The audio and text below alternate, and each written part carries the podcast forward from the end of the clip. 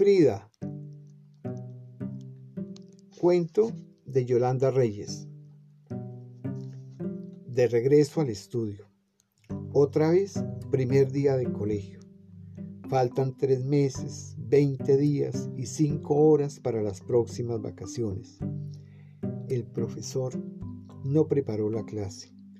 Parece que el nuevo curso lo toma de sorpresa. Para salir del paso, ordena con una voz aprendida de memoria. Saquen el cuaderno y escriban con esfero azul y buena letra una composición sobre las vacaciones. Mínimo una página por lado y lado, sin saltar renglón. Ojo con la ortografía y la puntuación. Tienen 45 minutos. ¿Hay preguntas? Nadie tiene preguntas ni respuestas.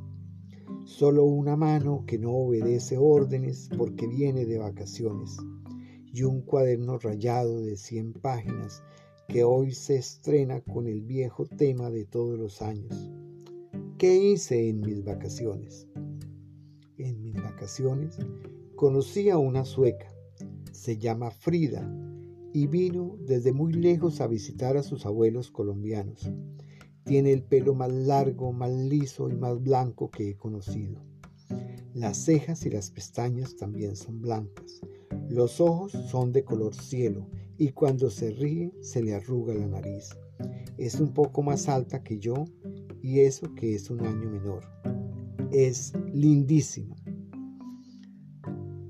Para venir desde Estocolmo, capital de Suecia, hasta Cartagena, ciudad de Colombia, tuvo que atravesar prácticamente la mitad del mundo. Pasó tres días cambiando de aviones y de horarios. Me contó que en un avión le sirvieron el desayuno a la hora del almuerzo y el almuerzo a la hora de la comida y que luego apagaron las luces del avión para hacer dormir a los pasajeros porque en el cielo del país por donde volaban era de noche. Así de tan lejos es ella y yo no puedo dejar de pensarla en un solo minuto. Cierro los ojos para repasar todos los momentos de estas vacaciones, para volver a pasar la película de Frida por mi cabeza. Cuando me concentro bien, puedo oír su voz y sus palabras enredadas en español. Yo le enseñé a decir camarón con chipichipi, chévere, zapote, y otras cosas que no puedo repetir. Ella me enseñó a besar. Fuimos al muelle y me preguntó si había besado a alguien como en las películas. Yo le dije que sí, para no quedar como un inmaduro, pero no tenía ni idea y las piernas me temblaban y me puse del color de este papel. Ella tomó la iniciativa, me besó. No fue tan fácil como yo creía. Además, fue tan rápido que no tuve tiempo de pensar, ¿qué hago? Como pasa en el cine, con esos besos larguísimos. Pero fue suficiente para no olvidarla nunca. Nunca jamás. Así me pasen muchas cosas de ahora en adelante. Casi no pudimos estar solos Frida y yo.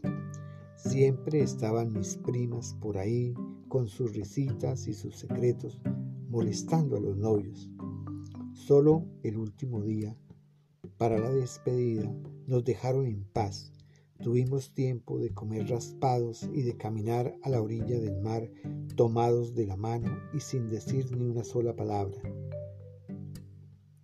para que la voz no nos temblara. Un negrito pasó por la playa vendiendo anillos de carey y compramos uno para cada uno. Alcanzamos a hacer un trato no quitarnos los anillos hasta el día en que volviéramos a encontrarnos. Después aparecieron otra vez las primas y ya no se volvieron a ir. Nos tocó decirnos adiós como si apenas fuéramos conocidos, para no ir a llorar ahí delante de todo el mundo. Ahora está muy lejos. En esto es el colmo de lo lejos, en Suecia, y yo ni siquiera puedo imaginarla allá porque no conozco ni su cuarto, ni su casa, ni su horario. Seguro está dormida mientras yo escribo aquí esta composición. Para mí, la vida se divide en dos, antes y después de Frida. No sé cómo pude vivir 11 años de mi vida sin ella.